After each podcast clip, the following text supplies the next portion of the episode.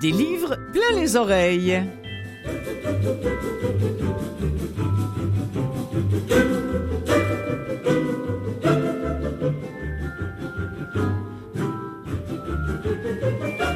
Bonjour à toutes et à tous, Clotilde Sey en votre compagnie. Vous m'écoutez peut-être via Canal M, vous m'écoutez peut-être en balado ou encore vous m'écoutez via CKVL qui a la gentillesse de relayer cette émission. Aujourd'hui, et si Aurore, l'enfant martyr, n'avait jamais été martyrisée? Et si c'était le mensonge du siècle? Et si elle était décédée d'une maladie rare, mais en aucun cas sous les coups de fer à friser et autres instruments utilisés par sa maman, ce qui vaudra d'ailleurs à cette dernière d'être condamnée à mort puis à vie? Votre premier réflexe, à vous, ce sera peut-être comme le mien, mais voyons donc. Mais persistons. Et si Aurore n'était que la sombre histoire d'un crime monté de toutes pièces par des personnes mal intentionnées, appuyées par les médias de l'époque et par des hommes de justice qui, de toute évidence, n'ont jamais fait preuve des qualités et du professionnalisme que réclament leur rang et leur profession. Sans parler des témoins, comme par exemple les enfants, intimidés par le procès qui se passe dans la grande ville, qui n'ont jamais vu de leurs yeux vus les sévices reçus par la petite. Comme moi, là, vous commencez à penser que cela fait beaucoup de doutes. Alors, comme moi, vous allez vous plonger dans cette enquête très sérieuse menée par le non moins sérieux Daniel Prou, journaliste euh, passionné euh, d'affaires juridiques. Euh, on se pose la question Aurore avec lui, mythe ou réalité? Honnêtement, on ne peut sortir que complètement confondu par les recherches et les conclusions soutenues par Daniel Prou, qui a accepté mon invitation à venir nous parler de ce livre et j'en suis absolument ravie. Un livre que j'ai lu, parce que c'est finalement ma, ma, voix qui avait été choisie pour, euh, pour ce livre-là, mais c'est absolument pas de ma voix dont je veux qu'on parle, mais bien d'Aurore, l'enfant martyr, et du mensonge du siècle. Juste avant de m'entretenir avec Daniel Prou, ceci. Et des fois, monsieur le curé, ça fait tellement mal qu'on dirait que je vais mourir, que mon âme va quitter mon corps. J'ai peur. Non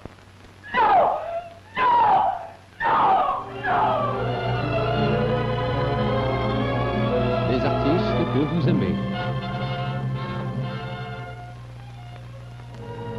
Yvonne Laflamme. Jeannette Bertrand.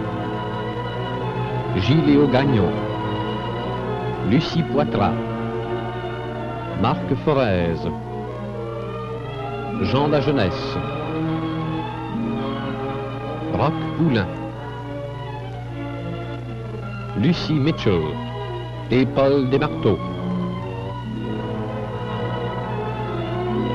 Vous voudrez tous voir ou revoir l'un des plus grands succès du cinéma, La Petite Aurore, l'enfant martyr. Vous, le jury. Amis lectrices, amis lecteurs, nous faisons appel à votre ouverture d'esprit, à votre capacité de discernement et à votre souci de justice. Marianne Hood, accusée du meurtre prémédité d'Aurore Gagnon, sa belle-fille, a été condamnée à périr sur l'échafaud en avril 1920.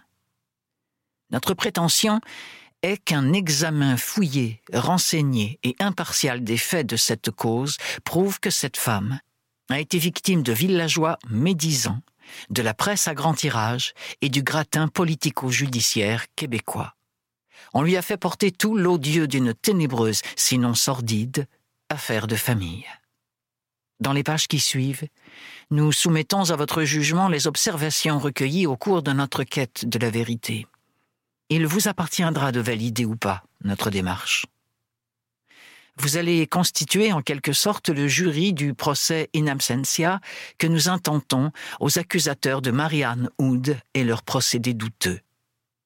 Arriverez-vous à la même conclusion que la nôtre, à savoir que l'affaire Aurore Gagnon est en réalité un conte de sorcière muet en mythe pan-québécois et néanmoins mensonger? Notre pari est que vous vous rendrez à l'évidence. La table est mise. Bonjour Daniel Prou. Bonjour. Bonjour, Odile. Bon, euh, ah c'est Clotilde, moi. Clotilde, pardon, excusez-moi. c'est pas grave. Vous avez dérangé là parce que vous avez vous, hmm, vous lisez très bien ça. Oh ben je vous remercie beaucoup, euh, mais mais, mais merci beaucoup Daniel. Mais hop, on laisse ça de côté. Je voudrais qu'on parle vraiment de ce procès. Bon, Daniel, d'abord rappeler que vous êtes journaliste, vous êtes passionné d'affaires judiciaires. Hein. Il y a eu des crimes et des hommes, il y a eu euh, les grands procès, euh, la série et puis euh, le livre. Il y a eu des documentaires, comme et puis aussi Dossier Justice, hein, par exemple, avec Yves Boisvert, qui lui aussi adore tout ce qui concerne la, justice. d'abord, ça, vous vient d'où cette ce, cette passion-là, Daniel? C'est une affaire de famille. Ah Alors, j'ai un frère aîné de 5 ans, mon aîné, euh, qui a été euh, avocat criminaliste. Et étudiant, j'ai travaillé au bureau où, il, opérait. Et j'ai été plongé donc à 20 ans dans le, le monde judiciaire et j'en suis jamais sorti. Alors, Aurore, l'enfant martyr. Le, j'ai choisi euh, le, une bande-annonce hein, qui date d'hier, mais, mais qui donne tellement le ton à votre livre parce que on entend bien le commentateur euh, avant de parler d'Aurore et, de son histoire affreuse. Ce qu'il nous dit surtout, c'est que c'est avec les artistes que vous aimez, l'un des plus grands succès du, du cinéma. Et, et, et, donc, ça reflète complètement ce que vous reprochez entre autres, aux acteurs de cette sinistre affaire. Si je vous demande, si je vous dis, c'est pas, vous ne refaites pas le procès de ces gens-là, c'est le procès d'une époque que vous faites finalement, Daniel Prou. Oui, oui, absolument. Le procès est d'une époque et, euh, et d'un milieu, le milieu judiciaire euh, québécois, de Québec, et la presse euh, à grand tirage, là, euh, de la hmm. même époque. Euh, la presse à Montréal, euh, le Soleil ou l'événement à Québec. Hmm. Parce qu'il y a un contexte, vous commencez par ça, vous nous présentez Sainte Philomène, donc qui est vraiment il y a quoi? Il y a 5 600 âmes, euh, pas plus? Non. Euh, bon, alors ça c'est important parce que lorsque ces gens-là vont se retrouver à la une euh, des journaux et lorsque les principaux protagonistes vont se, vont se ramasser à Québec dans cet édifice tellement impressionnant, c'est important de préciser d'où ils viennent. Alors il y a contexte géographique, il y a il y a aussi qu'il y a cette rivalité entre la vieille capitale et Montréal, et on veut impressionner à Québec. Ça aussi, ça fait partie du, de, cette euh, équation-là qui a amené Marianne Houd en prison, non? Oui, oui. oui. Et, euh, il faut dire à, la décharge de Québec euh, qu'on n'avait pas l'habitude non plus des grandes affaires criminelles comme on, on, l'avait à Montréal. Ah, c'est ça. C'était quand même... c'était une ville de de province très tranquille. C'était la capitale. Et euh, bon, on n'avait pas l'habitude des grandes affaires criminelles comme on, l'avait déjà vécu à Montréal. Hum, hum, Et puis, il y a aussi le, le, le, fait que c'est un peu le procès de, de l'élite bourgeoise. Euh, versus on met, on met au pilori euh, la femme marâtre. les paysans. les paysans. Hein? Oui, oui, absolument. absolument. Tout, ça, c'est très clair dans votre livre. Et c'est pour ça que j'ai commencé en disant c'est d'abord le procès d'une époque, parce que c'est tout ça qui a fait que euh, elle était condamnée avant même le procès, quoi. Ah, absolument. Quoi qu'il arrive. Oui, absolument. Bon. Et puis, il y a aussi le contexte journalistique, parce que, euh, à l'époque, qu'est-ce qu'il y avait d'autre que la presse écrite? Que la presse écrite. Il n'y a pas de radio, il n'y a bien sûr pas de télé. Euh, il n'y a que la presse écrite et le bouche à oreille. C'est tout. Hmm. Puis le téléphone. Il y a le téléphone qui commence, qui est quand même là déjà à Sainte-Philomène. Euh, les, euh, les gens ont déjà le téléphone. Hmm. Mais on, on, s'en tient au bouche à oreille, puis au, la presse, les journaux. Ce qui est certain, c'est qu'elle a été condamnée par tout le monde avant de l'être. Elle était un. On va entendre un autre extrait qui concerne l'hypermédiatisation euh, de, de, ce livre-là. Je rappelle, hein, je reçois Daniel Prou, Le mensonge du siècle, qui pose la question euh, et qui répond d'ailleurs, on, va s'en reparler. Euh, Aurore, l'enfant martyr, mythe ou réalité? Avec l'affaire de la petite Aurore Gagnon, La presse pan-québécoise va en mettre plein la vue aux amateurs d'émotions fortes. Sans faire la part des choses, sans analyser la nouvelle, sans nuancer le tableau de la situation, il s'agit de scandaliser et de vendre de la copie, pas d'informer adéquatement le lecteur. Abandonnée à elle-même dans une cour de justice dépaysante et menaçante, Marianne Hood va goûter à la médecine du journalisme tape à l'œil. La dénonciation de ses actions par ces messieurs en toge fera la manchette, gros titre accrocheur à l'appui, des grands quotidiens de la province. Le bon peuple, ses élites éclairées, puis à leur suite la postérité vont tout gober. On ne s'interrogera pas sur la réalité des faits déplorés ou sur la valeur de témoignages souvent douteux l'hypermédiatisation de la cause de la belle-mère d'Aurore Gagnon représente un cas patent de procès médiatique. La présomption d'innocence est mise à mal et démentit l'idée même d'une justice juste. Dans ce sens, le procès de Marianne Hood a été l'occasion d'une bavure médiatique. Vous, vous y allez fort, hein? c'est, vraiment le fond de votre pensée, Daniel, hein? Daniel Prou. Absolument, c'est un cas patent d'injustice. Absolument. Hmm. Absolument. Et j'en ai couvert, croyez-moi, des procès, j'en ai lu, j'en ai euh, traité, et euh, on est vraiment devant un cas d'erreur judiciaire. C'est évident. Mais comment, pour écrire ce livre, euh, vous êtes les seules références que nous avions, que vous aviez, c'était celle de cette même presse écrite que vous dénoncez? Oui, et j'ai eu accès euh, euh, ce qu'on appelle les verbatims, les transcriptions euh, du procès. mais ce qui est surtout important de, consulter, ce sont les quotidiens. Parce que à l'époque, on couvrait les affaires judiciaires, surtout une affaire de, cette envergure-là. On traitait ça là, vraiment à fond dans les quotidiens. Mm. Et je l'explique dans le livre, c'est que ce qu'on n'a pas dans les transcriptions, euh, d'un procès, c'est la réaction de la salle. Il y a des témoins qui vont dire des choses, le juge va demander à ce que ça ne soit pas transcrit, mais qui sont très révélatrices, et ainsi de suite. Alors moi, j'ai eu accès au euh, reportage de euh, quatre quotidiens. Alors, quand vous avez, quand vous lisez pour une journée donnée les quatre rapports de journalistes, vous avez une très très bonne idée de ce qui s'est passé hmm. en cours.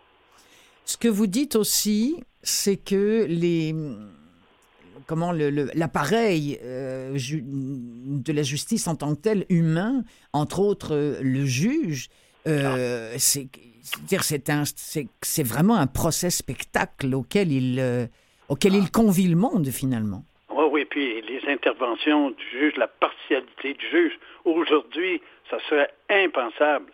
Ça serait ça serait rejeté là, en cours d'appel.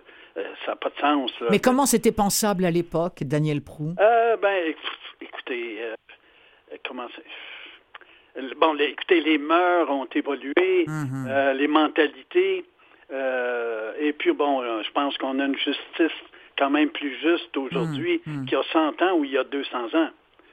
Alors, ça va de soi. Là, c'est vraiment l'évolution des mentalités.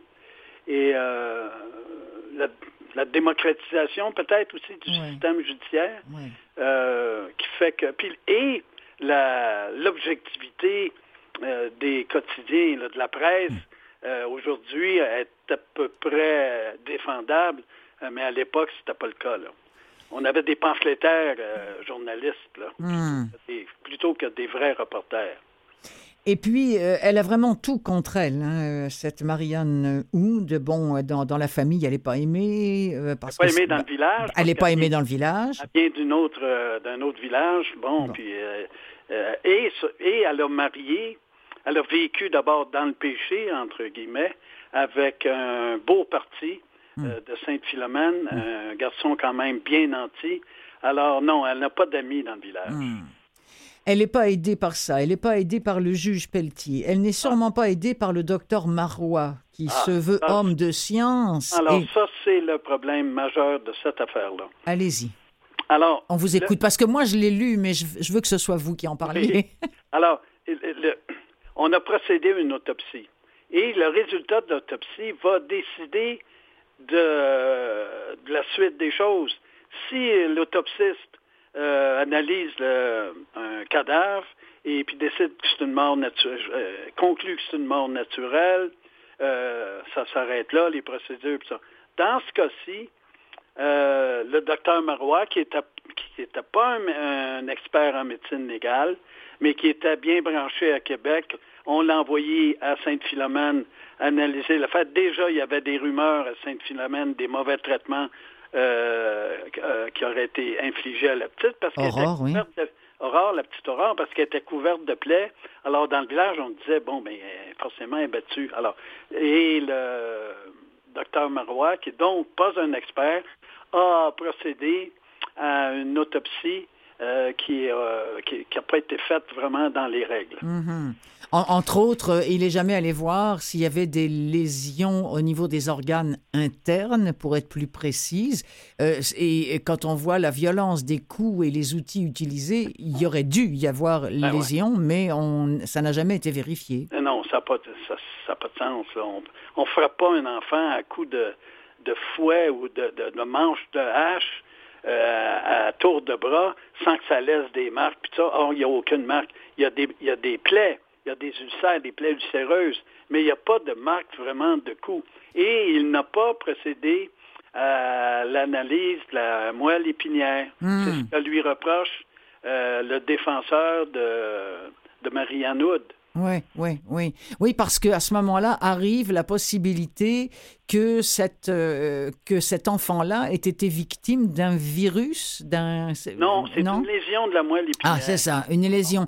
Et qui provoque ce genre de plaies partout sur le corps? Oui, deux choses. Provoque des plaies et aussi, et là, c'est là que c'est très révélateur, c'est que euh, une, euh, une, impossibilité mm-hmm. de retenir euh, les, euh, les urines ou les matières fécales. Et ça sort tout au long du procès que la petite Aurore urinait partout, puis que ça lui arrivait même euh, de déféquer mm-hmm, partout. Mm-hmm.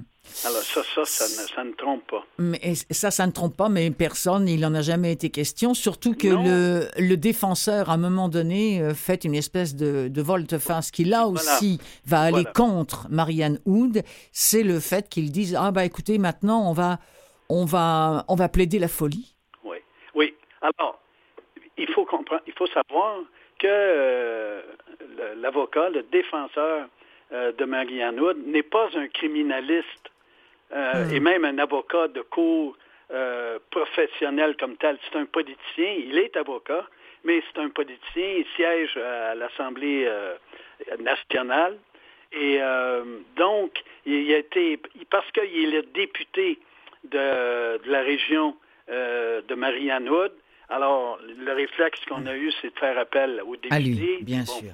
Euh, l'avocat, oui. Alors, ce qui est arrivé, c'est qu'il y a eu des témoignages tellement accablants, des témoignages impossibles, plein de contradictions, mais ça, lui, il voit, enfin, il n'en a pas été tellement conscient parce que c'est pas un professionnel euh, de procès criminel. Hmm. Alors là, il, s'est vu euh, tellement, tellement abasourdi hmm. qu'il a, il a, choisi de hmm. faire volte-face, justement, et de plaider plutôt, de reconnaître, dans le fond, en partie ces espèces de, de, sévices que hmm. sa, cliente aurait infligé à la petite Aurore, et de faire volte-face et d'invoquer la folie. Et effectivement, quand on regarde ça, on se dit, quand on, si on, adhère au, témoignage hmm. des enfants incroyables, mais quand même, si on adhère à ça, on, on se trouve devant un cas c'est sûr, de démence évidente. Oui, oui, je comprends ce que vous voulez dire. Et on, va en parler tout de suite d'ailleurs des, des, enfants. Euh, je voudrais qu'on commence, parce que ça, c'est, un, c'est, très important aussi. À un moment donné, ce qui prouverait que la petite Aurore n'ait pas été maltraitée, c'est du moins ce, ce, que vous nous dites dans, dans ce livre Le mensonge du siècle, c'est que elle aurait même écrit une lettre à sa maman, ben, à sa belle-mère, pour lui dire je veux revenir à la maison, je m'ennuie de vous.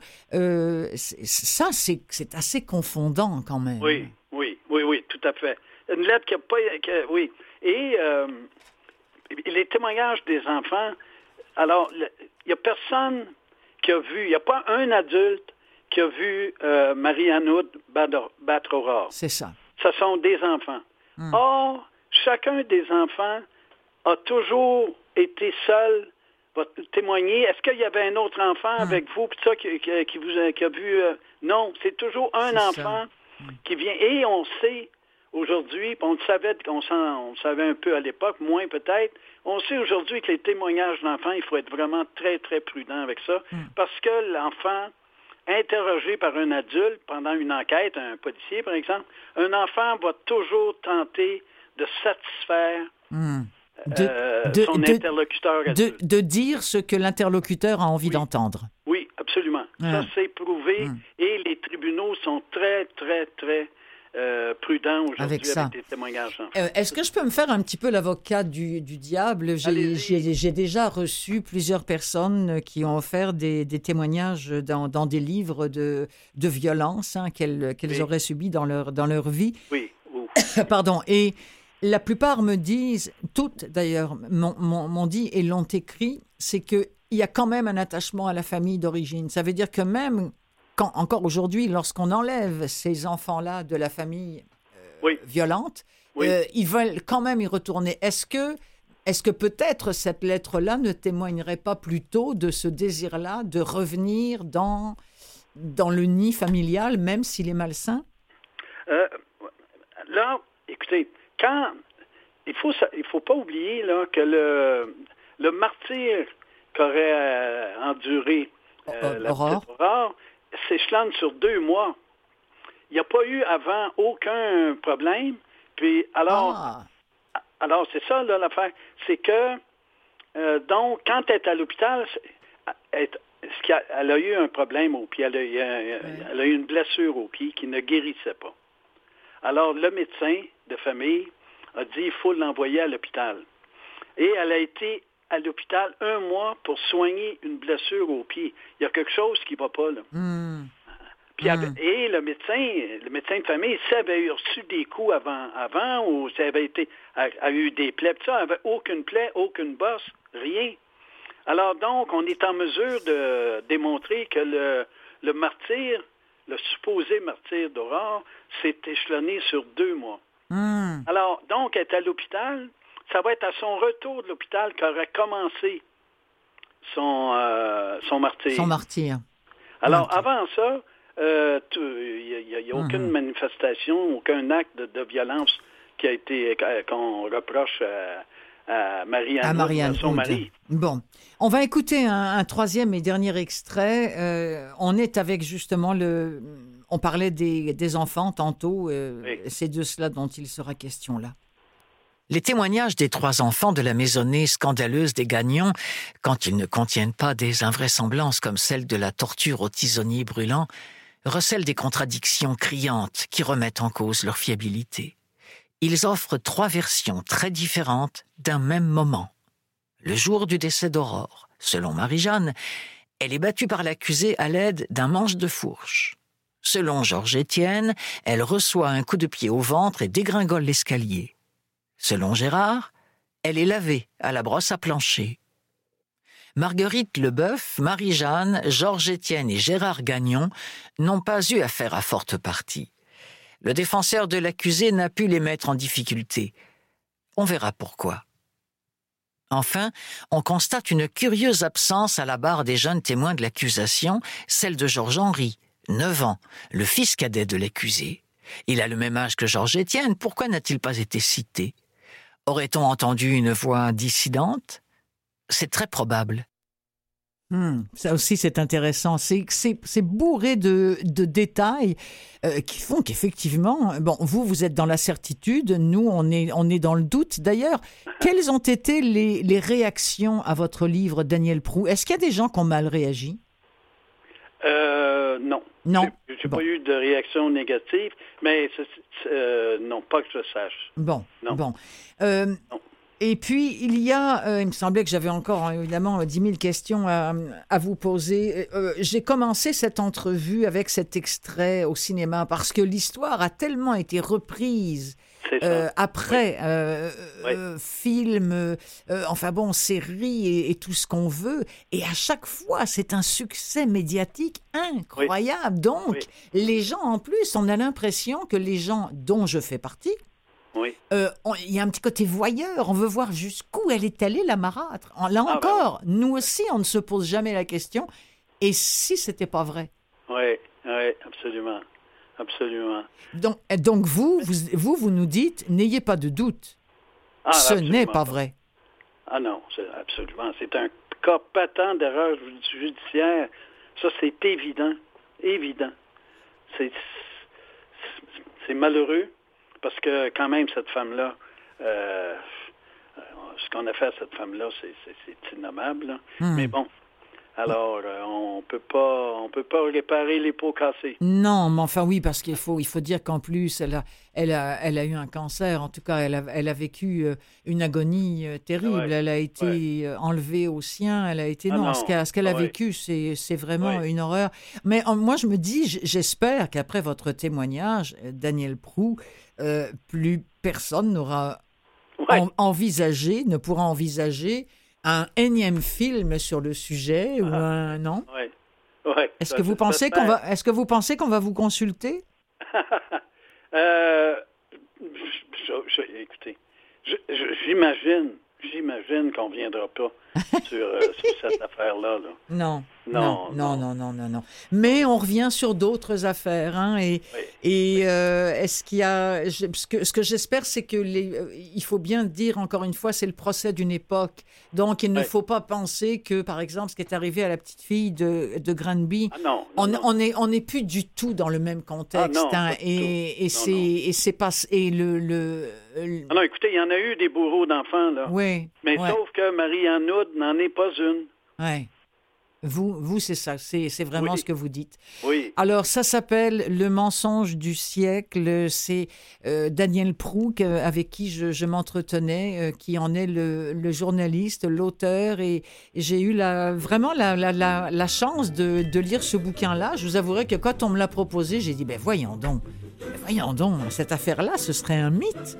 Et dès qu'on plonge dans le bouquin, ben on fait, ben oui, en effet, tout est là pour... Euh, c'est assez hallucinant. Alors, merci beaucoup pour cette... vous. Mais je vous en prie, merci pour cette belle recherche et ce bouquin. Et merci pour la mémoire de, de Marianne Houd. C'est important? Oui, je vous en prie. Allez, au revoir. Au revoir. Au revoir, Daniel Prou.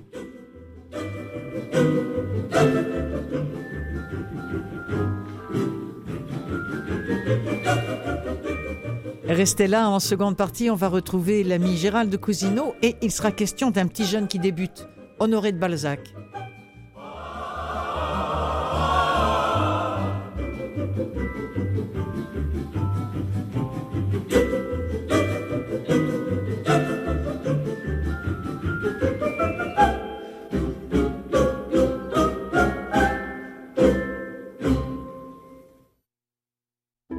Des livres plein les oreilles, seconde partie.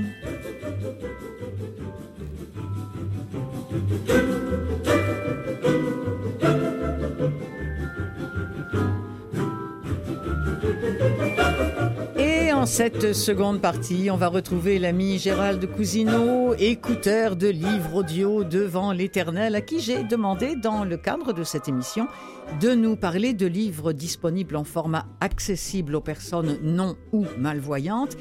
Et en même temps, ce sont des livres qui sont accessibles à tous ceux que la littérature en audio interpelle, donc également en format commercial. Aujourd'hui, il va nous proposer deux livres dont j'avais mentionné la sortie en audio à cette émission-là, mais vraiment c'était juste une mention.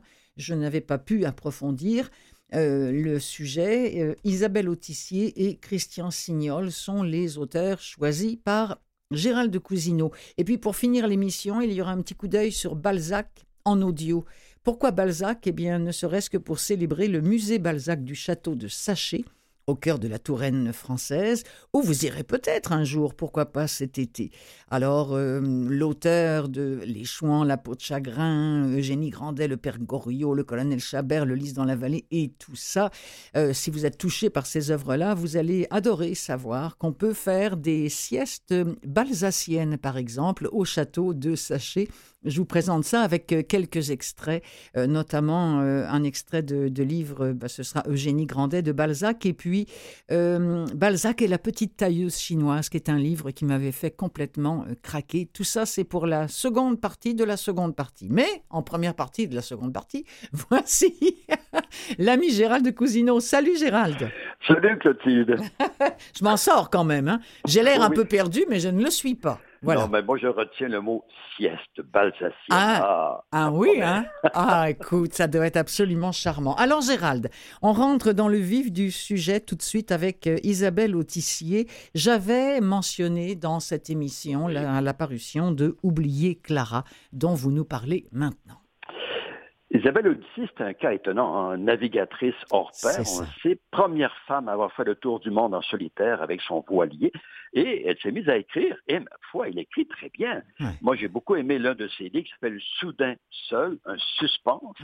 Et là, elle arrive avec, enfin, elle arrive, c'est en 2019 quand même, avec Oublier Clara. Oublier à l'infinitif ici, Clara avec un mm-hmm. K. Donc, nous sommes euh, à Mourmansk, au nord du cercle polaire, donc en Russie. Et là, il y a un monsieur, Rubin, qui est sur son lit d'hôpital. Il se meurt d'un cancer du foie. Et il a euh, un problème, c'est qu'il n'arrive pas à oublier euh, comment sa mère a été euh, arrêtée en juin 1950 et il ne l'a jamais revue. Donc ça, ça, enfin, ça le turlupine beaucoup et il fait venir son fils. Son fils, c'est Yuri. Il est professeur d'université à Ithaca, donc aux États-Unis. Alors, Yuri s'amène à Mourmansk. Les euh, relations entre le père et le fils n'ont jamais été très bonnes. Et eh bien, ça commence mal parce que son père le reçoit assez durement dans sa chambre d'hôpital. Mais il lui demande quand même d'essayer de savoir où, enfin, ce qui est arrivé avec euh, sa mère. Mm-hmm. Qu'est-ce qui s'est passé avec Clara? Où est-elle passée après son arrestation? Alors, le fils, Yuri, va commencer à enquêter. Et là, euh, on va beaucoup se promener dans le temps, Clotilde, beaucoup se promener. Alors, il va raconter l'histoire euh, du père, bon, euh, qui est devenu marin, qui est devenu capitaine de chalutier, et, vraiment, il, a appris à la dure. Et là, on va, euh, il va raconter sa propre histoire. Yuri va raconter sa propre histoire, comme quoi, enfant, ben, il était un peu euh, magané par son père. Oui, euh, Aujourd'hui, on dirait un vrai macho. Il fallait que son fils soit vraiment un bon soviétique. Mm-hmm. Euh, bon. Mais malheureusement pour le père, Yuri s'aperçoit qu'il préfère les garçons aux filles. Et dans la Russie de dans la Russie soviétique des années 70-80, mais il fallait cacher ça. Hein. Donc ça c'est un autre problème pour Yuri. Yuri va devenir matelot parce qu'il faut bien qu'il gagne des sous. Il va devenir matelot, il va travailler sur le chalutier qui est commandé par son père, et là, ça va être un véritable enfer. Lui qui est un littéraire, et se retrouve avec euh, des gens assez durs, entre autres un qui est mm. un parfait salaud, parfait salaud, dont il va réussir à se débarrasser. Incroyable, mais vrai. Donc, vraiment, il est confronté à la violence ah sur ce chalutier-là. Et voilà, donc, euh, comme je l'ai dit, on voyage beaucoup dans le temps. Mm-hmm. Et à un moment donné, ben, il va se pencher sur le passé de Clara, donc sa grand-mère, qu'il ne connaissait absolument pas. Et là, plus il va se pencher sur euh, le passé de Clara, mais plus il va s'intéresser à cette femme. Il va découvrir plein de choses intéressantes. Il va fouiller les archives. C'est pas facile parce que mm. on a fait le ménage. Quand l'URSS a éclaté en 89, 90, ben, on a jeté beaucoup de, de, paperasse. Mm. Donc, il va, il va, faire une enquête et là, il va commencer à s'intéresser à cette femme. Il va en savoir de plus en plus. Il va vouloir savoir où elle a été, euh, parce que, eh bien, il sait qu'elle a été euh, arrêtée, mais ensuite arrêtée. Mm-hmm. Ensuite, il y a eu le procès, la condamnation. Donc, elle a été reléguée dans, dans, un camp quelque part au nord. Là, il va essayer de savoir où exactement et pourquoi elle était là. Bon, on, a, on finit par apprendre qu'elle, comme elle était géologue, ben, on l'avait, on lui avait demandé, on l'avait obligé à chercher du minerai d'uranium. Parce que, ah. bien sûr, les Russes essayaient de faire des, des bombes nucléaires. Ils, ils, voulaient aller plus loin que les Américains dans ce domaine-là. Ah. Donc, il va essayer d'en savoir un petit peu plus. Il va finir par euh, la localiser, enfin, pas, Clara, mais savoir où elle était reléguée à, la fin de sa vie. Et voilà. Donc, tout ça, c'est formidablement bien écrit. Hmm. Et, mais c'est dur. Oh là là. Ah oui, hein? Il y a des passages d'une violence incroyable, mais l'histoire est tellement prenante. Moi, j'avoue que j'ai eu encore plus de plaisir, euh, mais le mot entre euh, parenthèses, à réécouter le livre, parce que j'ai écouté deux fois. Eh bien, l'intérêt était encore là, la deuxième écoute. C'est vraiment un... Moi, je trouve que c'est un superbe roman. Et, et quelque part, on écrit prix version féminin je ne sais pas trop ce que ça veut dire, version féminin. Moi non plus, j'ai vu ça aussi en faisant ma recherche et je ne comprenais pas trop. Pour le féminin, je ne sais pas. Possible, possible, un possible. excellent roman de Madame Moutissier. Alors, euh, on rappelle pour les gens qui viendraient de se joindre à nous que nous parlions, enfin vous, nous parliez, Gérald Cousineau, de Oublier Clara d'Isabelle Autissier, ancienne navigatrice, et d'ailleurs la mer n'est jamais bien bien loin euh, dans ses livres. Un voyage dans l'espace, un voyage dans le temps, un voyage dans l'histoire soviétique aussi. Euh, mhm. C'est sorti en audio commercial chez Audiolib. C'est lu par Tariq Mehani. En voici un extrait. Yuri était resté longtemps immobile devant l'écran. Il était tard, et le laboratoire silencieux. Il ferma les yeux, et revit comme hier la carrure de boxeur, les yeux bleu-gris et la grande bouche au sourire goguenard, avec la lippe jaunie de nicotine. Son père. Pourquoi, après ce qui s'était passé, pouvait-il être impatient de le revoir? Le remords n'avait jamais été un mot de son vocabulaire. L'approche de la mort transforme-t-elle un homme à ce point? Il s'aperçut qu'il agitait nerveusement la jambe, un tic qu'il ne connaissait plus depuis son arrivée aux États-Unis. Il lui rappelait cette impuissance qui l'assaillait quand il devait supporter les colères paternelles.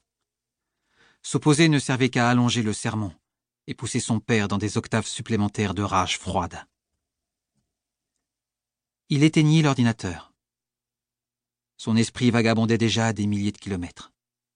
Quand il sortit, le campus enténébré sentait l'automne. Un vent soutenu chuintait dans les arbres, et il lui fallut vingt bonnes minutes pour rentrer chez lui à vélo. Dans l'espoir de maîtriser l'émotion qui le gagnait, il essaya de se concentrer sur la route mal éclairée, où il dérapait sur les amas de feuilles mortes. Il essayait de ne pas penser à ce message, mais savait déjà qu'à l'arrivée il allait pianoter sur son clavier pour chercher un billet d'avion. Voilà, donc c'est le tout début, hein, lorsqu'il apprend que ce père un, peu, un peu monstrueux euh, ben, l'appelle parce que parce qu'il va mourir, quoi. Et voilà. Donc il va aller chercher ce billet d'avion. Oubliez Clara d'Isabelle Autissier chez Audiolib. Euh, là où vivent les hommes, c'est aussi un livre dont, dont j'avais parlé. D'abord, j'adore ce titre, Là où vivent les hommes, de Christian Signol. Euh, en version commerciale, c'est également chez Audiolib. Vous nous en parlez, mon ami. Autant le livre d'Autissier était dur parce que l'histoire se passait dans un contexte très difficile, autant le livre de Signol, euh, là vraiment on est ailleurs. Moi, moi j'avoue avoir un faible pour Christian Signol. Mm. Euh, c'est un écrivain que, bon, je ne l'ai pas lu au complet parce qu'il a une œuvre très abondante, il a beaucoup écrit, il écrit encore, mais pour moi, Christian Signol, c'est, c'est une sorte d'apaisement. Quand je lis Signol, mm. ça m'apaise. Et parce que Signol, c'est pas le chantre de la ville, pas du tout. Hein. La nature est omniprésente dans son roman, et c'est le cas ici, là où vivent les hommes. Alors vous avez un, trentenaire parisien qui vient de perdre sa femme euh, de façon tragique, elle est morte dans un accident, et là il prend la route comme ça. Il, il lâche tout, il prend la route, et il arrête quelque part, il rencontre un monsieur, un vieux monsieur qui s'appelle, il va l'apprendre, qui s'appelle Achille. Bon, c'est tout un prénom, ça. Et ce monsieur est un vieux berger sédentaire qui est là avec son chien, et devinez comment s'appelle son chien, Hector. Alors, Hector, Achille, hein, bon. Oui, d'accord. Alors, ces deux messieurs-là vont, euh, vont placoter, même si Achille, c'est pas un grand bavard, il a plus de travailler seul. Et donc, il est, euh, je l'ai dit, il est berger, mais en fait, il garde un troupeau de brebis qu'une certaine Louise possède. Or, Louise habite donc dans une maison, dans un hameau déserté des Causses. Vous me situez les Causses, Clotilde, en France, les Causses? Euh, on n'est pas loin de la Lozère. Hein? On, est, ah. on, est donc relativement dans le centre de la France. Euh, le, le, Limousin, les Causses, tout ça, voilà. Donc, c'est un mot déserté des causes. Alors, Louise habite là, elle est toute seule dans sa maison, mais bien sûr, elle vit avec euh, le, vieux berger, qui, on, l'apprend, à 76 ans. Or, Louise elle aussi est une dame assez âgée et, et on apprend très vite qu'elle a des problèmes cardiaques. Donc, elle, elle pense peut-être devoir vendre la bergerie au grand désespoir euh, d'Achille, qui lui a connu presque uniquement ça toute sa vie. Donc, le trentenaire, euh, Étienne, ben, il se retrouve là-dedans. Et là, bon sang, il va se transformer lentement, mais sûrement. Il va commencer à prendre goût à cette vie. Là, on est loin de Paris, là, on est loin du bruit, de hmm. l'informatique, tout ça, parce qu'il travaillait dans, le monde de la finance, donc c'était énervant. Là, il, va, il est là, euh, en pleine campagne, dans un coin déserté. Et là, il va se, remettre à, respirer normalement, hmm. à dormir, de bonnes nuits de sommeil, à bien manger. Et il va, c'est une anecdote, mais ça en dit beaucoup sur le personnage, il va se remettre à regarder le ciel, parce qu'à Paris, on ne ah. voit plus le ciel. et là, il va admirer la voûte. Et pourquoi? Parce que euh, Achille lui réapprend le nom des étoiles. Parce qu'Achille, je ne l'ai pas dit, il est un maniaque, un passionné des étoiles. Il connaît tout sur les étoiles. Et là, il apprend à notre ami euh, Étienne à regarder de nouveau le ciel. Bon, Tout ça fait qu'avec le temps, avec le temps, ces deux-là vont se lier d'une amitié indéfectible. Et le, le roman, c'est quoi? Ben, c'est quatre saisons du hmm. printemps à l'hiver. Bon, je ne vous dirai pas ce qui arrive à Louis, je ne vous dirai pas comment va se retrouver, la, dans quel état va se retrouver la bergerie, etc. Mais notre homme va vraiment changer. et là, transformer. il va accepter, hmm. il va accepter la mort de sa femme parce qu'il hmm. avoue à, Achille et à Louise que sa femme est morte. C'est pour ça qu'il était un peu perdu. Mais là, il va se retrouver, il va se retrouver littéralement euh, dans cette bergerie, dans, dans ce petit hameau. Un livre qui fait du bien, hein, si je vous entends bien, euh, Gérald. À propos, Clotilde, j'ai lu, lu quelque part une toute petite critique qui disait oui, effectivement, un livre qui fait du bien, qui, qui nous renoue avec la nature, même les hommes, et qui nous aère l'esprit. Et il continuait, un livre sans tueur en série, sans ah, énigmes essoufflantes. Ça nous fait du bien. Il n'y a, a, pas de violence, il n'y a, a, pas de cynisme chez hmm. Signol. Et ça, ça fait beaucoup de bien. Alors, extrait de Là où vivent les hommes de Christian Signol, de la version commerciale sortie chez Audiolib, le narrateur est Xavier Percy. D'un hochement de tête, Achille répondit à mon bonjour, mais il ne fit pas le moindre mouvement vers moi. Je crus bon d'ajouter que je n'étais pas d'ici, mais que je venais de loin, de Paris précisément, et il répondit d'un ton neutre. Ça se voit. Ah bon? Et à quoi donc? Il haussa les épaules, reprit d'une voix égale. L'averse arrive. Il faut s'abriter. Cette invite me parut encourageante et, de fait, comme s'il acceptait ma présence, il remonta vers la chazelle en faisant un signe de la main. Je le suivis aussitôt, d'autant que de grosses gouttes de pluie commençaient à s'écraser sur les rochers, accompagnées par la colère d'un vent coupant comme une lame. Il entra dans l'abri en lauze plate, fit asseoir son chien à ses pieds, s'effaça pour me laisser un peu de place, puis il s'appuya contre le mur de droite m'abandonnant l'autre côté sans plus m'accorder d'attention. D'un mouvement des lèvres bref, il donna un ordre incompréhensible pour moi à son chien qui partit ventre à terre pour ramener une brebis imprudente dans la doline, auprès de ses congénères. Une fois son travail effectué, le border collie remonta vers nous et se recoucha à ses pieds. J'attendis un mot à mon intention, mais vainement et je compris que cet homme n'était pas habitué à parler. Hmm. Ah, j'étais vraiment parti là-bas, moi. Hein. Honnêtement, là. C'est C'est formidable. Il a une façon, ah un vocabulaire, une précision quand il parle de la nature qui nous donne chaque fois envie d'aller y faire un tour. Oui, je, pense à Sylvain Tesson un peu dans le. Dans oui, le, hein, absolument. Et, ça me rappelle aussi s'adapter de Clara euh, Dupont-Mono dont j'ai parlé chez vous il n'y a pas très longtemps. cette précision du vocabulaire, cette richesse du vocabulaire ah, quand on parle de la forêt, de la montagne, etc. Oui. Alors, merci beaucoup, Gérald Cousineau. Euh, je, je, ne sais pas si nous aurons l'occasion de nous reparler avant la fin de la saison. Peut-être, hein, peut-être. Je, vous, je vous ferai signe à ce moment-là. Euh, parce que, ben oui, euh, on parle déjà de, de, fin de saison. Ça, ça arrive en, en courant. Alors, mais si des fois, si des fois c'était la dernière chronique, eh bien, je vous souhaite un très bel été. Puis sinon, ça fait rien, j'aurai le plaisir de vous re-souhaiter un bel été. D'accord, Gérald Cousineau? Ben, Je vous en souhaite pareillement. Allez, salut, merci. Bye bye. Salut.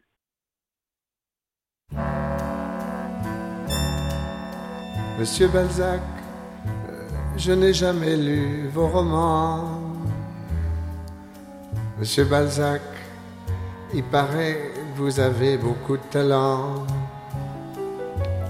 Le long de la scène, faudrait que je me donne la peine d'acheter un nouveau bouquin. Oh oui, faudrait bien, Monsieur Balzac, paraît que vous racontez la vie. Monsieur Balzac, comme si vous l'aviez créé, pardi, le long de vos pages, comme dans une belle image, on retrouve toutes les couleurs, nos joies et nos malheurs. Alors, expliquez-moi un peu pourquoi ça va jamais comme on veut, qu'on fait toujours ce qu'il faut pas faire, que l'on se crée tant de misère. Monsieur Balzac, là-haut du côté de Montparnasse, Monsieur Balzac, il y a votre statue sur une petite place. Vous avez l'air sévère, un peu comme mon beau-frère. Lui n'écrit pas, il est trop lourd, mais sa vie ça ferait bien un prix Goncourt. Monsieur Balzac, vous avez dû en voir lui. Monsieur Balzac, pour avoir tant de choses à dire et tous les détails du revers de la médaille, vous les connûtes trop bien pour pas pleurer un brin. Monsieur Balzac, lorsque vous aviez le cafard, dites, Monsieur Balzac, le soir quand vous rentriez tard, devant une page, vous passiez votre rage, et au petit matin, vous aviez un bouquin. C'est très bien d'avoir du génie, ça vous donne un but dans la vie. Mais c'est pas tout le monde qui a du talent. J'espère que vous étiez content, hein, Monsieur Balzac, du côté de l'avenue Frier de Monsieur Balzac, vous avez encore un monument avec un autre au cimetière. On peut dire que vous êtes prospère. Et vous devez bien avoir en plus quelque part une avenue où des gens rient, où des gens jurent, comme dans la littérature.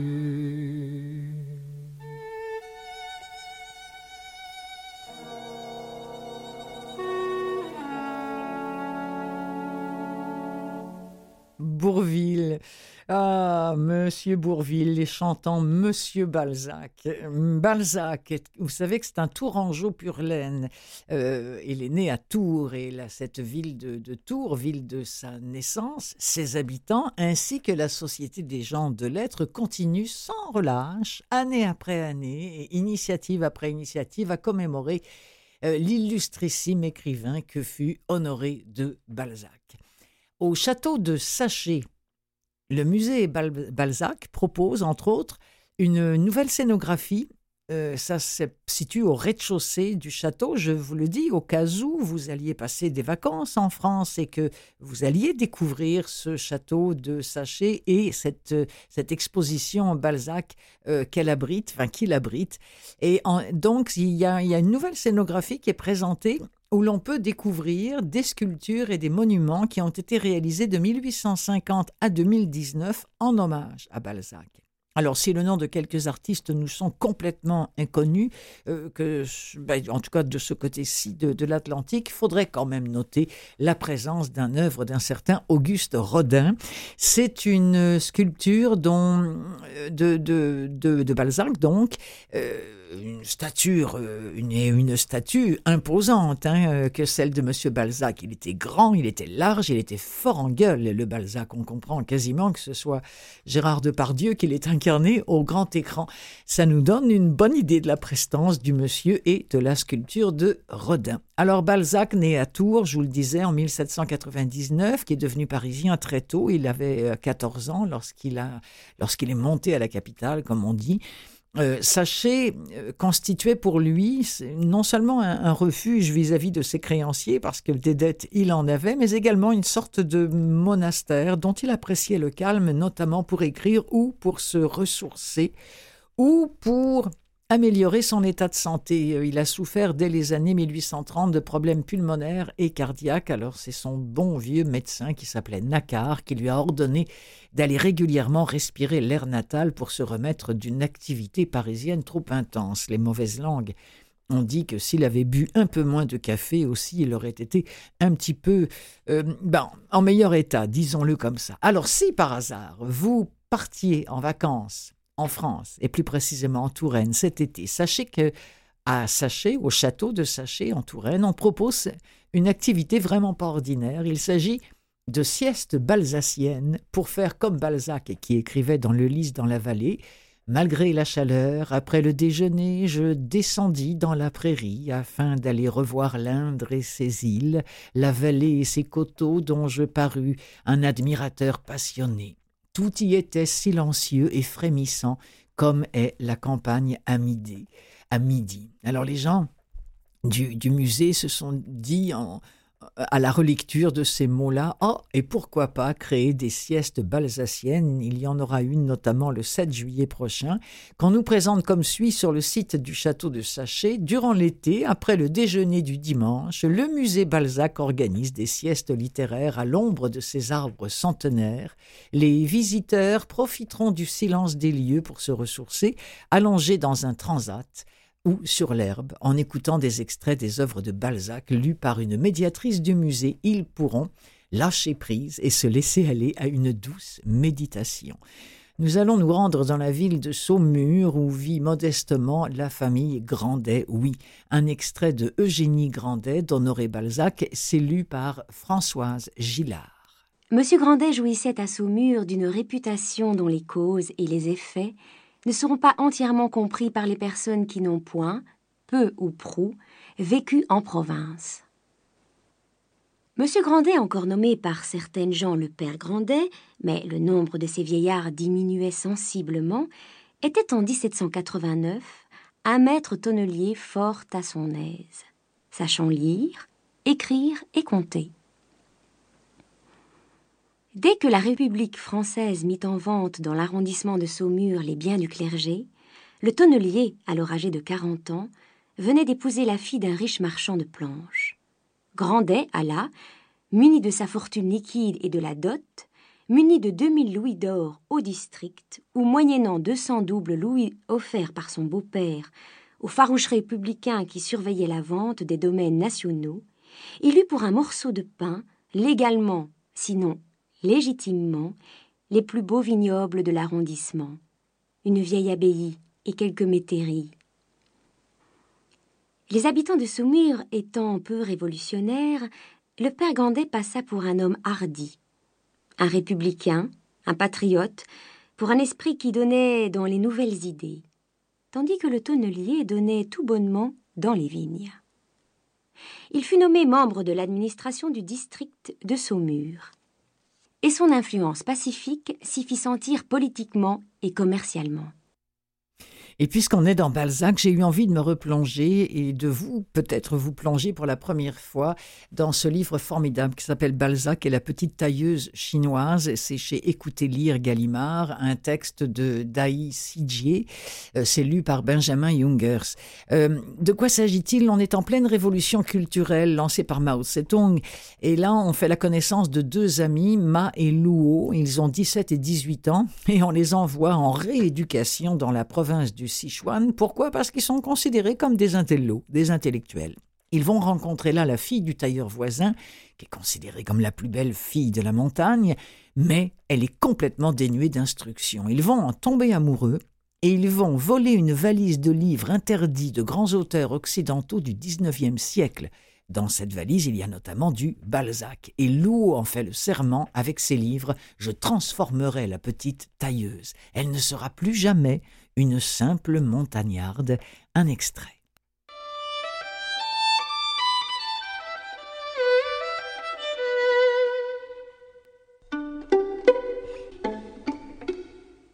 Le chef du village, un homme de cinquante ans, était assis en tailleur au milieu de la pièce, près du charbon qui brûlait dans un foyer creusé à même la terre.